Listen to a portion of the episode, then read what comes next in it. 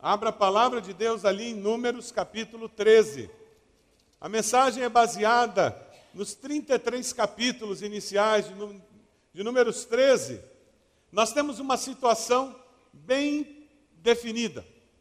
Moisés lidera o povo, eles saem do Egito da escravidão, atravessam o Mar Vermelho, Deus faz milagres. Eles levam dois meses para chegar no Sinai. Deus dá aquele maná para eles, eles têm aquelas encrencas com Deus, aquela confusão de água, e chegam no, num lugar e a água não era boa, eles se rebelam e Deus faz com que a água fique boa. Toda essa história vai acontecendo. Dois meses eles chegam no Monte Sinai, Moisés sobe, Deus dá os dez mandamentos, Deus dá todas as leis que existem no Velho Testamento. Eles ficam aproximadamente um ano ali ao redor do Monte Sinai e daí Deus os tira e os leva na direção da terra prometida. E agora nós encontramos o povo na beirada da terra prometida, o rio Jordão, olhando a terra do outro lado, e Deus manda Moisés enviar vigias, espias, para ver como é aquela terra, para que eles possam atravessar o rio e tomar posse da terra que Deus tinha preparado para eles. Eles tinham aproximadamente dois anos de vida longe do Egito, longe da escravidão.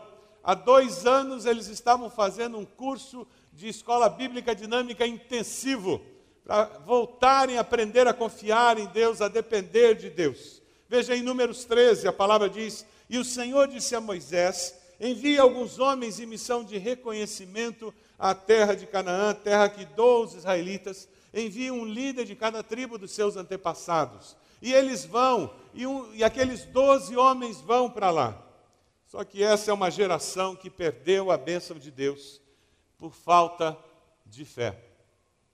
A história que nós vamos ler a seguir fala de uma geração de homens e mulheres que, por não confiarem em Deus, perderam o momento da história em que eles poderiam ter experimentado o poder de Deus como eles nunca imaginaram.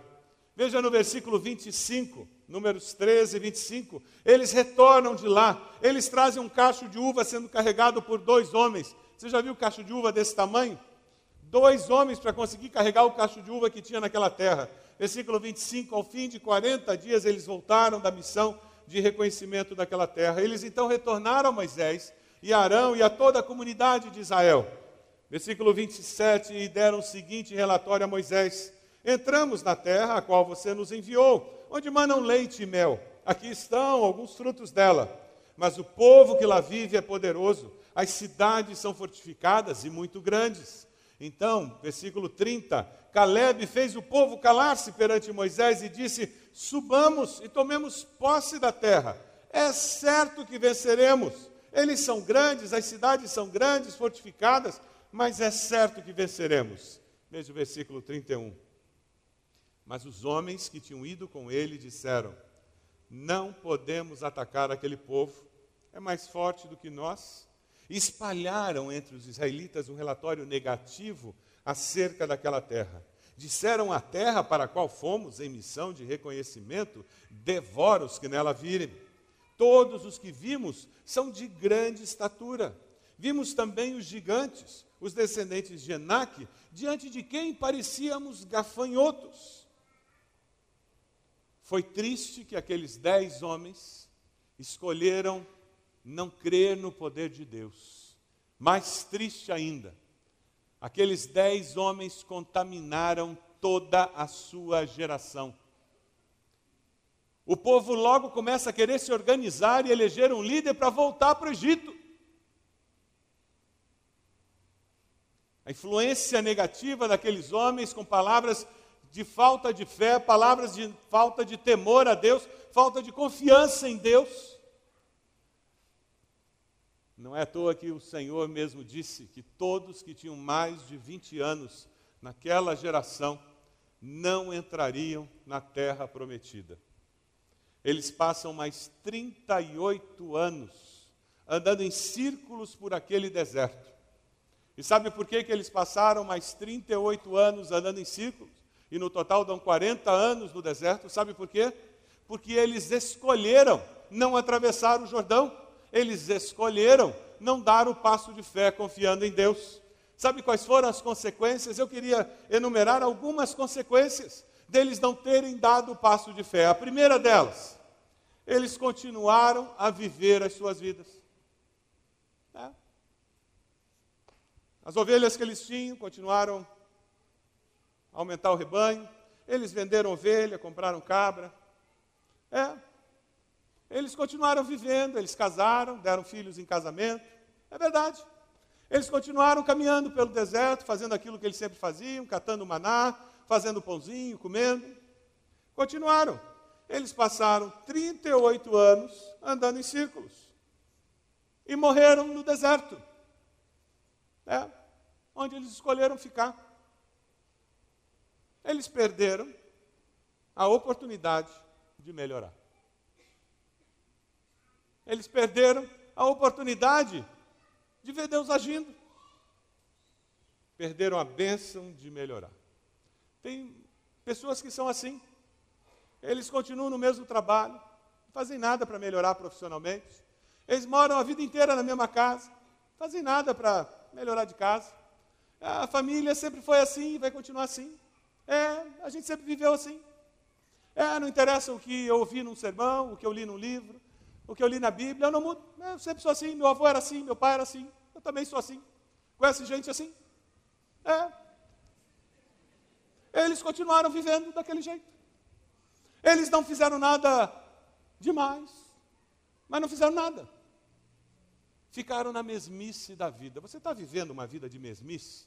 Em nome de Jesus, manda isso embora. Larga desse negócio. Comece a viver uma vida de desafios de fé. Sabe o que acontece com uma igreja que continua fazendo tudo direitinho, fazendo tudo que é bom? É, tudo direitinho, tudo funciona bonitinho, tudo redondinho. Ela fica assim, ó. Veja o, a fotografia dessa igreja. Desse jeito. Ah, mas ela anda, é, ocupada, ih, tem atividades, ih, faz uma opção de coisa. A gente é bem cheio de atividade, tem célula, tem isso, tem aquilo. Blá. Existem momentos na história da vida de uma igreja, na vida de uma família, na vida de um indivíduo, que se ele não dá um passo de fé, se a igreja não dá um passo de fé, perde o trem da história. Você pode até vir a ter outra oportunidade, mas aquela não volta nunca mais. Nós podíamos ter continuado com dois cultos, não é mesmo? Vocês acham que a gente está com quatro cultos que o pastor Sidney não tem o que fazer na vida? A gente podia ter, né? A igreja está cheia, é. Aí tinha gente que chegava e ia embora, não entrava porque não tinha lugar para estacionar, não tinha mais lugar no salão, né? Podia. Por que, que a gente começou a fazer três cultos? Hoje não cabe. A gente não junta o povo que vem de, nas cinco com o povo que vem às 19h15. Não junta, graças a Deus.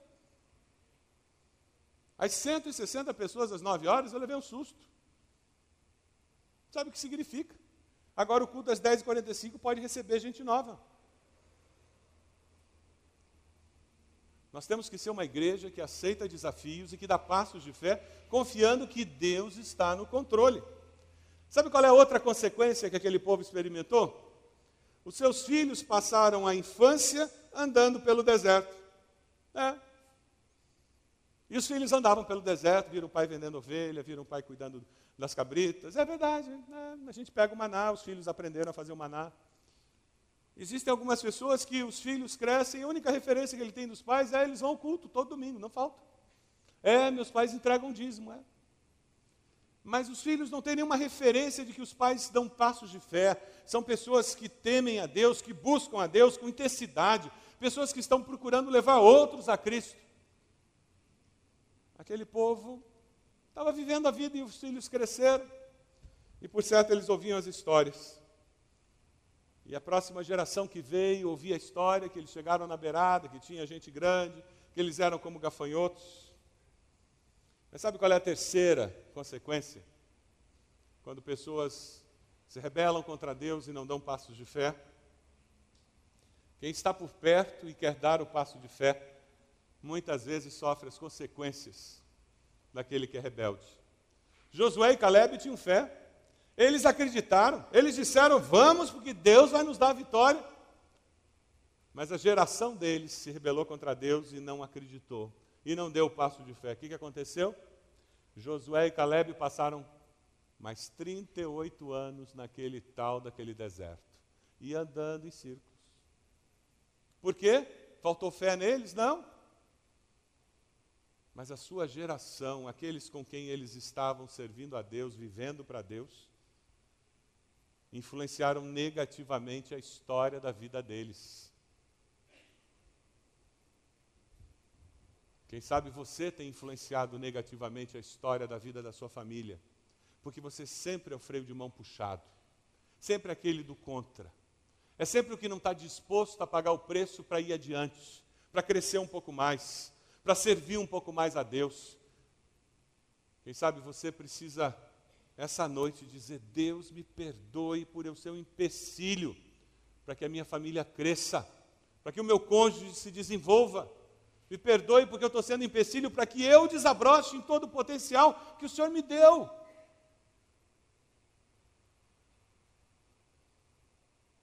Eles passaram mais 38 anos andando pelo deserto. Mas Josué e Caleb foram os únicos da geração deles que atravessaram o Jordão e viram a conquista da terra. Deus honra aqueles que estão dispostos a confiar nele. Mas ninguém é uma ilha. Nós vivemos em comunidade. Nós influenciamos e somos influenciados. É por isso que é perigoso quando nós participamos de um grupo, como nós agimos, porque as nossas decisões influenciam. Quem tem filhos adultos sabe do que eu estou falando. Os filhos são adultos, estão longe de nós, e as decisões erradas deles respingam na gente como ácido. As decisões certas deles respingam como perfume, abençoam a gente, não é mesmo? E a gente nem participa da decisão, às vezes a gente nem sabe da decisão, só sabe depois da consequência. Porque eles são adultos. Quando nós vivemos em família, nós nos abençoamos e nos amaldiçoamos. Está nas nossas mãos a decisão se vai ser de bênção ou de maldição. Quando nós vivemos como igreja, nós nos amaldiçoamos ou nos abençoamos. Está nas nossas mãos o que nós vamos fazer com a nossa vida, com esses relacionamentos que nos unem. Estudando esse sermão, preparando, o Senhor me deu uma ideia de fazer uma paráfrase de Números 13. Eu queria que você me permitisse trabalhar um pouquinho com isso, tentando colocar esse texto na vida da nossa igreja. Ficaria assim a paráfrase. E o Senhor disse a IBB: Envie alguns homens em missão de reconhecimento à terra que te dou envia um líder de cada tribo dos seus antepassados. Assim, enviamos a Comissão de Expansão Territorial às propriedades ao redor da IBB, conforme a ordem do Senhor. Quando chegaram às propriedades, viram que seriam muito úteis por causa da linha verde, e que por causa da linha verde teriam seus preços aumentados no futuro próximo. Eles descobriram também que existiam duas casas à venda, adjacentes ao nosso terreno e que o ferro velho está fechando. Ao fim de quatro meses, uma assembleia extraordinária foi convocada, onde prestaram relatório a eles e a toda a comunidade da IBB e lhes mostraram o mapa com as propriedades e os valores.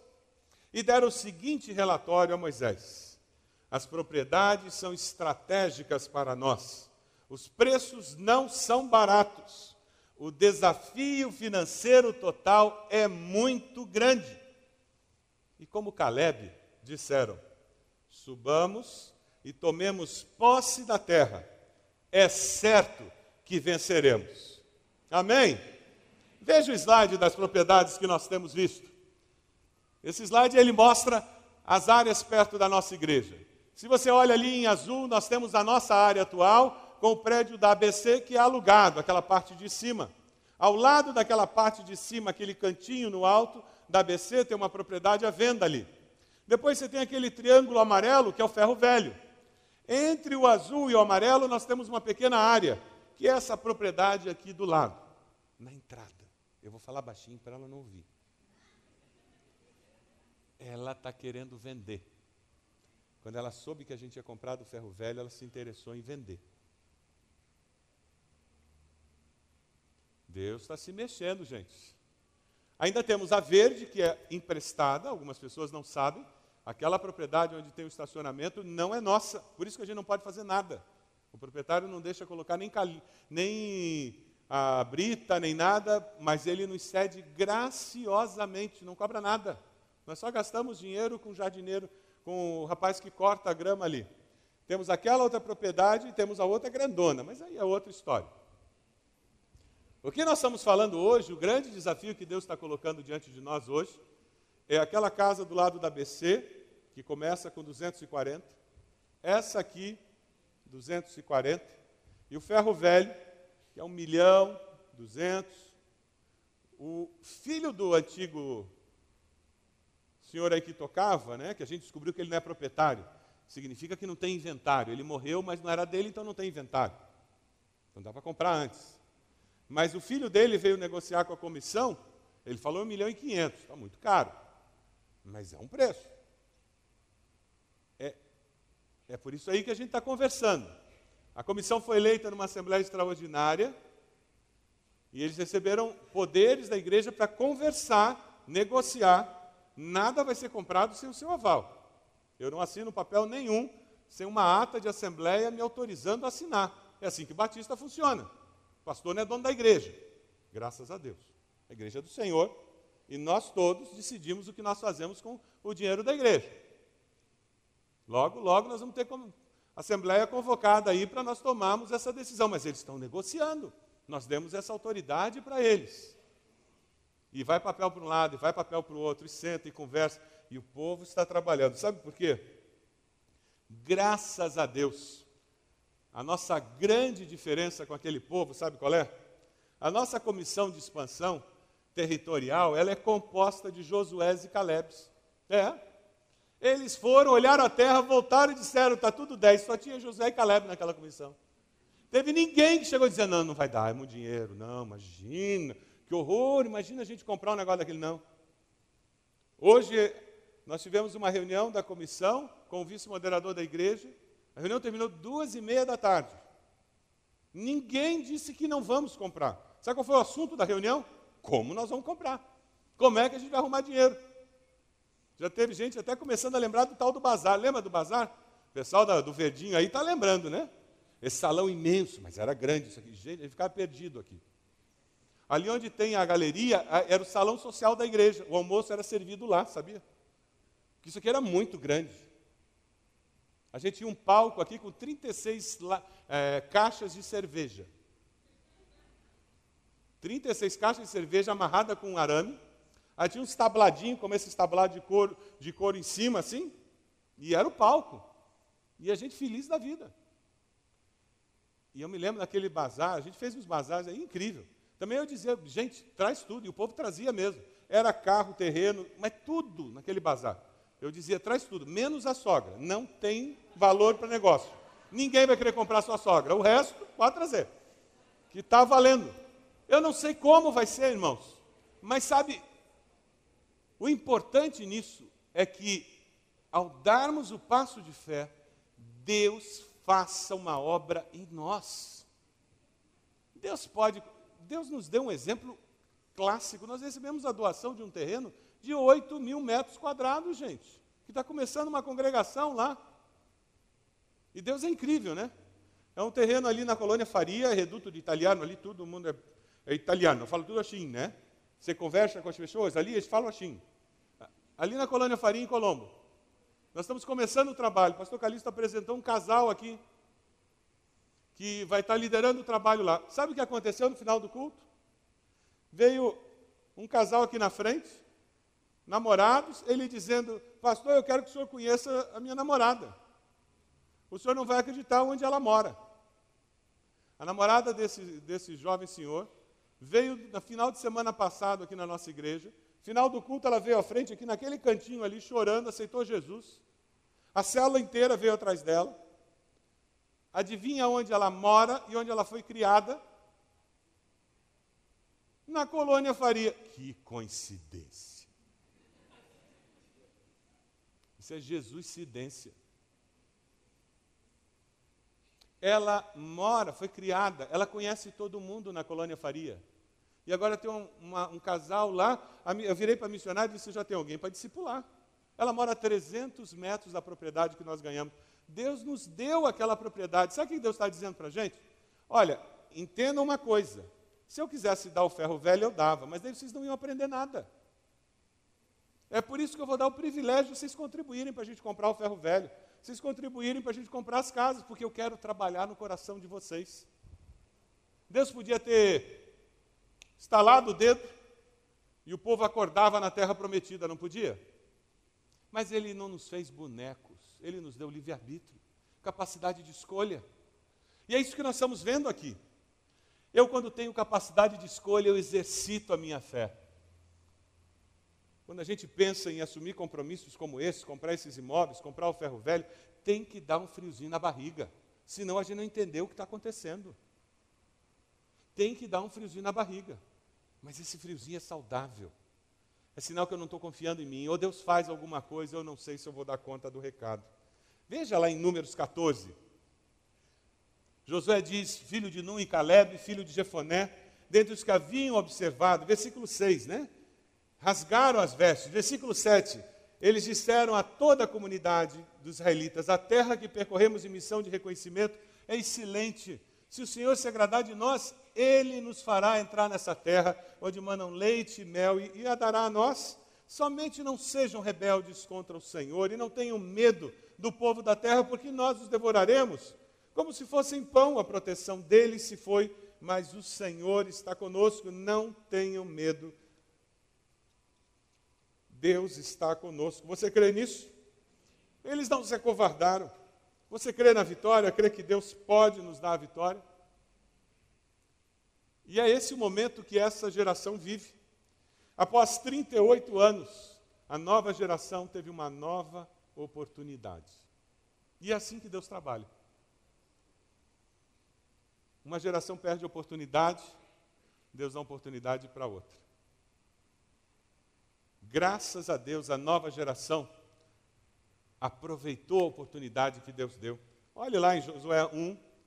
Josué 1, a partir do versículo 1, nós encontramos uma nova geração que aceita o desafio de fé e confia em Deus. Eles aprenderam com o erro da geração passada. Nós somos privilegiados como igreja. Nós não temos que olhar para trás e dizer, puxa, aquela geração há 10 anos atrás que coisa, perderam uma oportunidade incrível. Sete anos atrás, nós perdemos a oportunidade, sete não, seis anos atrás, perdemos a oportunidade de comprar essa casa aqui da entrada. 90 mil reais. Perdemos.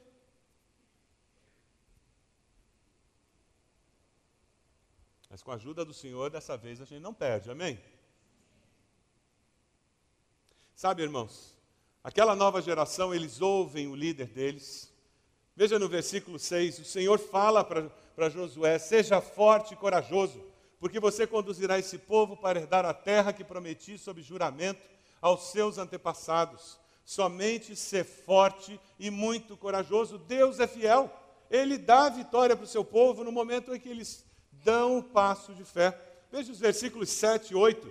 Tenha cuidado de obedecer a toda a lei para que você seja bem-sucedido por onde quer que andar. Sabe o que, que Deus está falando com Josué? Você vai ter poder, você vai liderar aquele povo, mas nunca se afaste dos valores da minha lei. Quando nós compramos a capela, foi a única propriedade que nós compramos depois do término do pagamento dessa. Foi uma negociação complicada. E finalmente estava tudo certo. Nós fomos para o cartório para assinar a escritura da propriedade. E lá nós descobrimos que a pessoa queria fazer uma escritura com valor abaixo do que foi pago. Já ouviu isso em algum lugar? A pessoa vende o imóvel por um preço e quer que a escritura seja outro preço para pagar menos imposto. Já ouviu isso? Alguém já ouviu? E nós dissemos: não, conosco não funciona assim. É uma questão de integridade, irmãos. A coisa começou a ficar complicada. O negócio estava para ser desfeito por causa disso. Sabe o que, que nós fizemos? Nós nos reunimos como comissão, gastamos um tempo orando, e nós chegamos à conclusão que aquele imóvel seria estrategicamente importante para nós. E como aquela capela tem sido importante, não é verdade? Como é bom ter aquele espaço. Sabe o que nós fizemos? Nós dissemos: vale a pena pagar mais caro pelo imóvel, mas não perder aquele imóvel. E nós compramos aquele imóvel olhando para a experiência com esse aqui na entrada. Sabe o que nós fizemos? Nós calculamos quanto ele pagaria de imposto e nós dissemos para ele: tudo bem, nós compramos o imóvel por esse preço, o preço que nós tínhamos acertado e mais o imposto que você pagaria. E nós dessa forma mantivemos a nossa integridade no negócio. E aquele homem, ele olhou para nós, eu me lembro a cara dele, como quem disse: vocês são os trouxas, ninguém faz isso. Eu disse para ele: não me interessa se ninguém faz, é uma questão de integridade. Se eu começo a negociar isso, eu vou começar a negociar muitas outras coisas. Quando Moisés, quando Josué é desafiado a liderar o povo naquela conquista, Deus não quer que eles se percam simplesmente porque eles vão estar tendo vitórias, mas Deus quer que eles se mantenham fiéis, porque integridade é a essência da vida cristã nos negócios. Nos versículos 9 a 18, surge um pacto do povo com a sua liderança espiritual.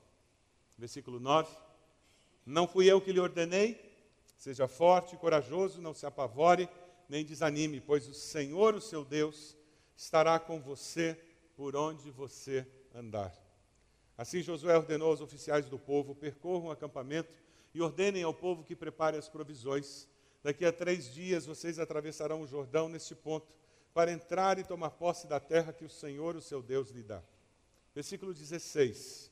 Então eles responderam a Josué, o povo: Tudo o que você nos ordenar, faremos, e onde quer que nos enviar, iremos. Assim como obedecemos totalmente a Moisés, também obedeceremos a você Somente que o Senhor, o seu Deus, seja com você, como foi com Moisés. Todo aquele que se rebelar contra as suas instruções e não obedecer às suas ordens, seja o que for que você lhe ordenar, será morto. Somente seja forte e corajoso. Nesse estágio, o povo fez um pacto com Josué, aceitando a sua liderança espiritual, aceitando a direção que estava sendo dada, porque no coração deles existia uma convicção de que aquilo era um mover de Deus. Sabe por quê, meus irmãos? Um povo dividido não vai a lugar nenhum. Se nós não tivermos convicção de que isso é de Deus, e não buscarmos essa convicção, vamos ficar com os nossos achismos. E sabe o que vai acontecer? Nós vamos nos frustrar, porque não vamos conseguir fazer o que tínhamos que fazer e vamos andar em círculos por 38 anos. Sabe por quê? Porque nós não conseguimos, não buscamos, não nos unimos no mesmo propósito.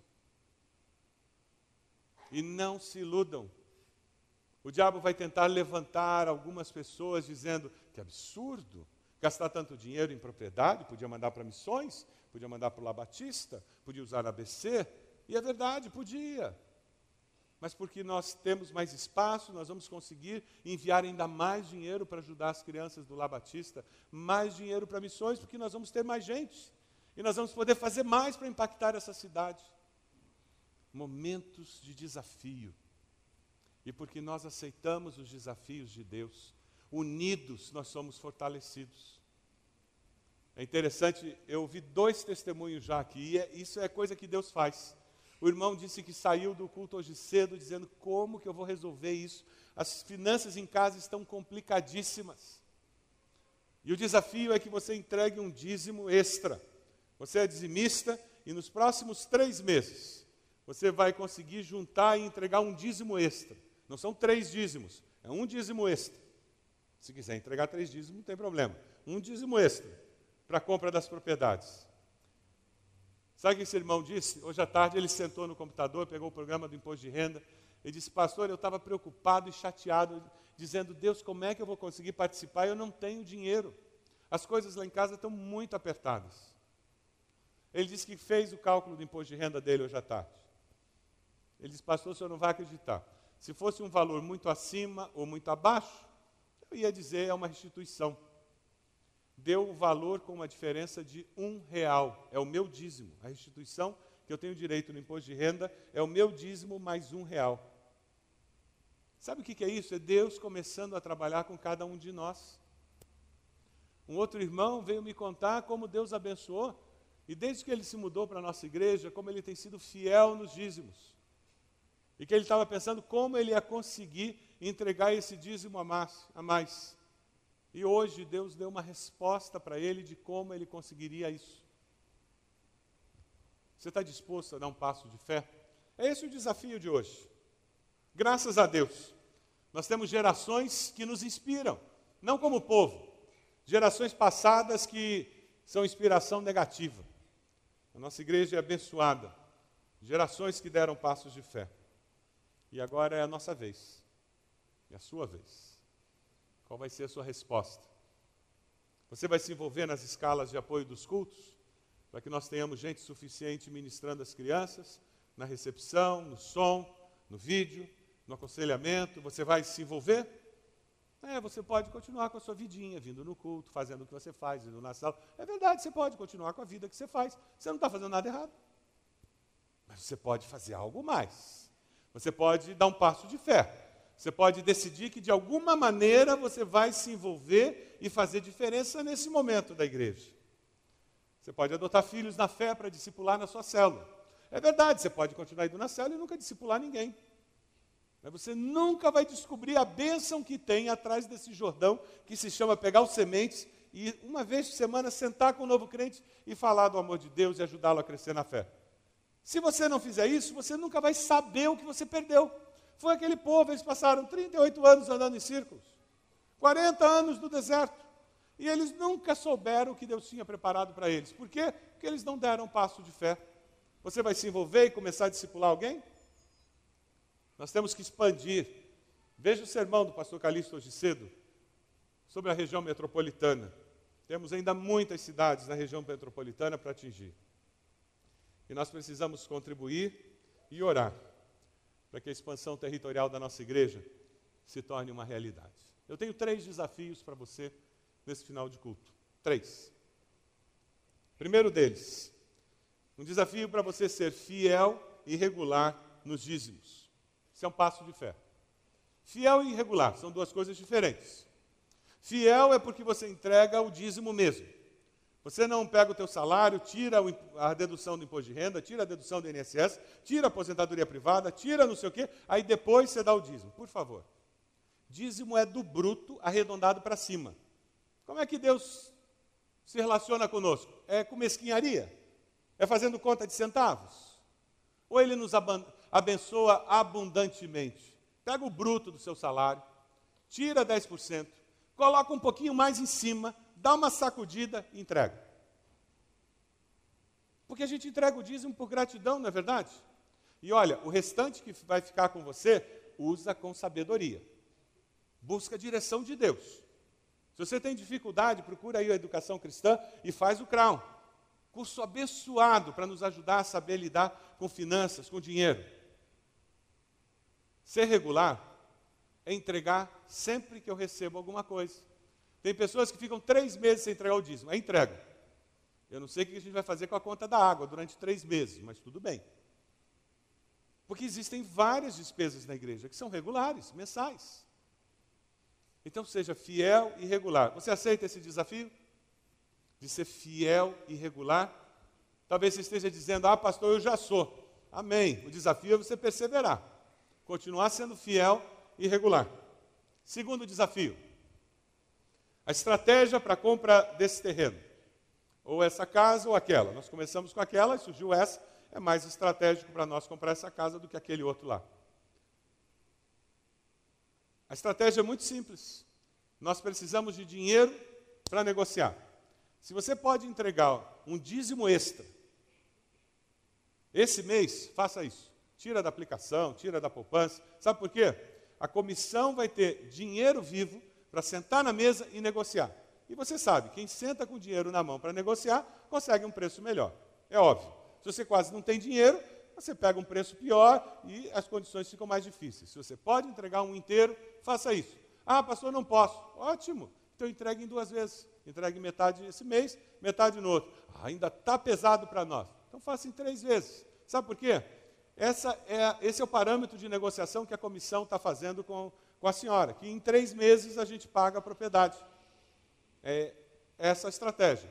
Então, quem puder entregar logo de uma vez vai nos ajudar, dando poder de, de barganha da comissão. Aí o que, que vai acontecer? Compramos essa propriedade legal, transferida, a negociação com o ferro velho está vindo. O ferro velho é maior.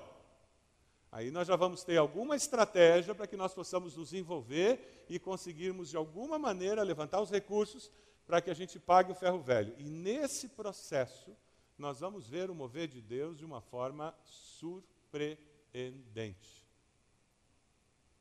Na sua vida e na vida da nossa igreja. Porque é isso que Deus quer fazer. Ele não quer comprar propriedades. Sabe o que Deus quer fazer? Ele quer me ensinar a confiar mais nele. Ele quer que a minha fé saia fortalecida. Ele quer que eu, eu acredite mais que com Deus é possível. E isso vai infiltrar em todas as áreas da minha vida. E todas as áreas da minha vida serão influenciadas por essa minha percepção do poder de Deus e do que Deus pode fazer. É isso que ele quer fazer no nosso meio. E ele quer usar esse desafio de fé para isso. Você aceita esse desafio? Talvez você esteja dizendo, pastor, eu não sei as finanças lá em casa, o senhor não sabe como as coisas estão lá em casa. Mas eu amo quando eu escuto isso. Sabe por quê? O milagre é maior. Se você me disser, ah, está tudo equilibrado, tranquilo, acho que eu vou tirar da aplicação, não, acho que eu vou tirar da poupança. Que bom, graças a Deus por isso. Mas a sua experiência de fé ainda vai ser muito pequena, comparada à experiência daqueles que estão zerados, que estão endividados, e como é que eu vou conseguir dar um, uma oferta de fé. Dobra o joelho, meu irmão, porque Deus vai começar a fazer milagre na tua vida.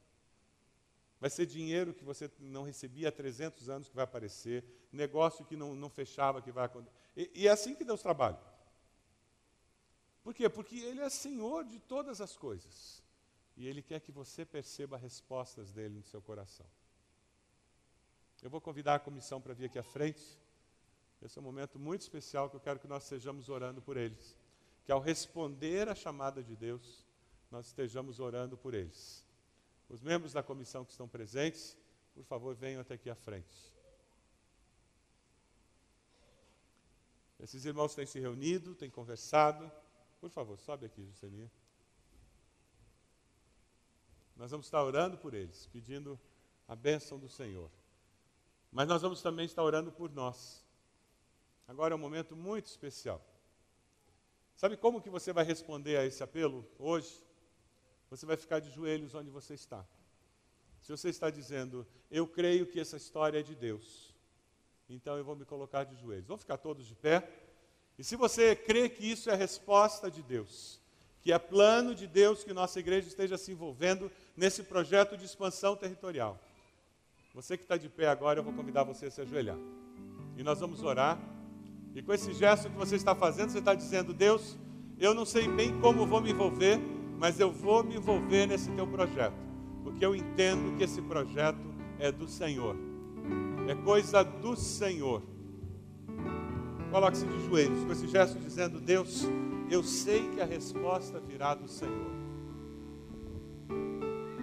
Coloque a sua situação financeira diante de Deus e diga para Ele: Deus, eu vou conseguir esse valor dessa maneira. Ou quem sabe você vai dizer, Deus, eu não faço a menor ideia. Mas é pela fé que eu estou dizendo, eu vou conseguir esse valor. E o Senhor vai honrar esse compromisso meu.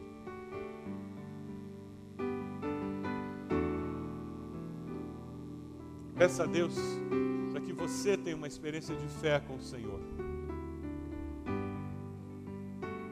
Peça ao Senhor que abençoe nossa igreja que todos nós, unidos, tenhamos a mesma experiência de fé.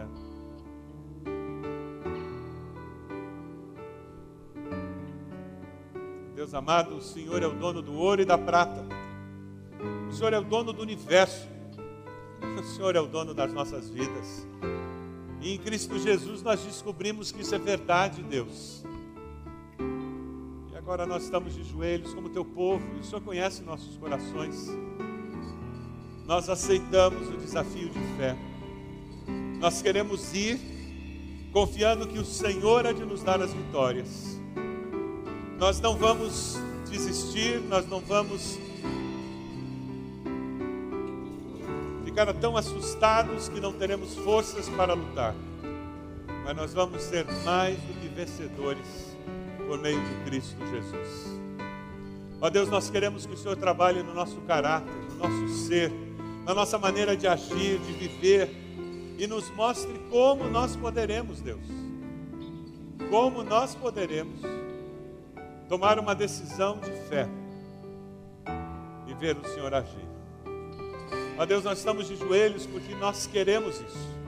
Que o teu Espírito tem confirmado conosco que esse é o teu plano para nós, para nossa geração. Ó Deus, abençoa aquele senhor que é o proprietário ali do ferro velho. Abençoa o filho do antigo gerente, aquele senhor que nós tínhamos como dono.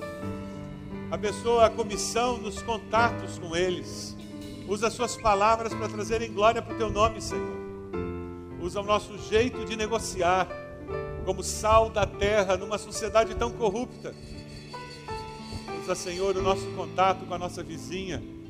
Que a luz de Cristo brilhe no coração dela por causa disso. Usa os contatos, Senhor, com aquele dono do outro terreno e, ó Deus, confirma nos nossos corações a estratégia, o caminho, as propriedades.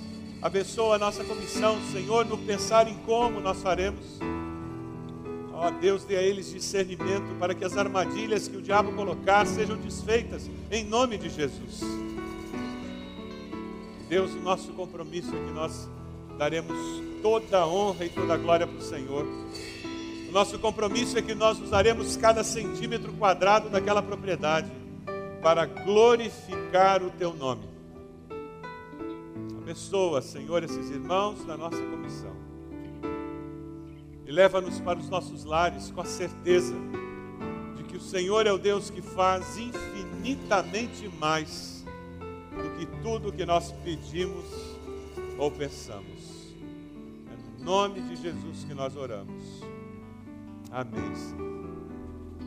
Amém. Nós vamos ficar de pé. Vamos terminar esse culto cantando uma música que faz parte de um CD. O CD Infinitamente Mais, que foi feito quando nós concluímos a compra dessa propriedade. Essa música foi feita pelo irmão Alex. Eles estão de volta, foram embora, viajaram pelo Brasil e voltaram. E nós vamos cantar uma música feita por alguém da nossa igreja que viveu a experiência da compra e baseado no texto que foi o nosso texto, ele fez aquela música e nós temos cantado como igreja. Vamos glorificar a Deus, dizendo para o Senhor e para nós mesmos essas verdades que são eternas.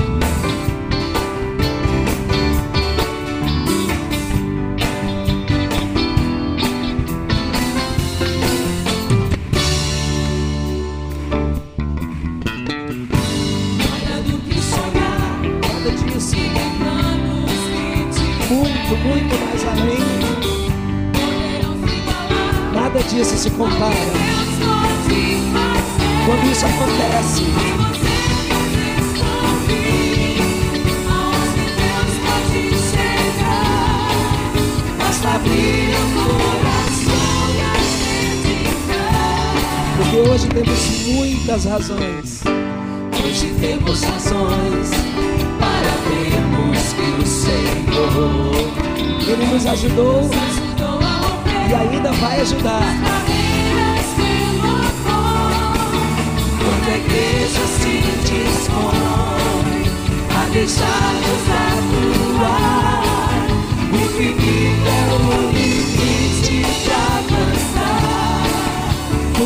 mais, muito mais, mais, muito mais.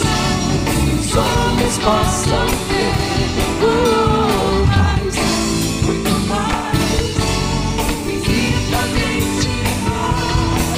Assim as obras do Senhor se manifestam entre nós. Por isso estamos sempre a ouvir a sua voz. mais, muito mais, oh, muito mais. Os homens possam ver oh, mais, muito mais, infinitamente mais. Assim as obras do Senhor se manifestam entre nós. Isso estamos sempre a ouvir a sua voz. Por isso estamos sempre a ouvir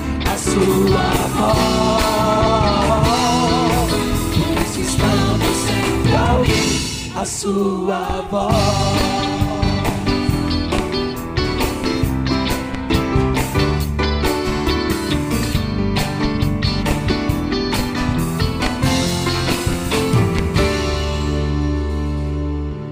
Amém.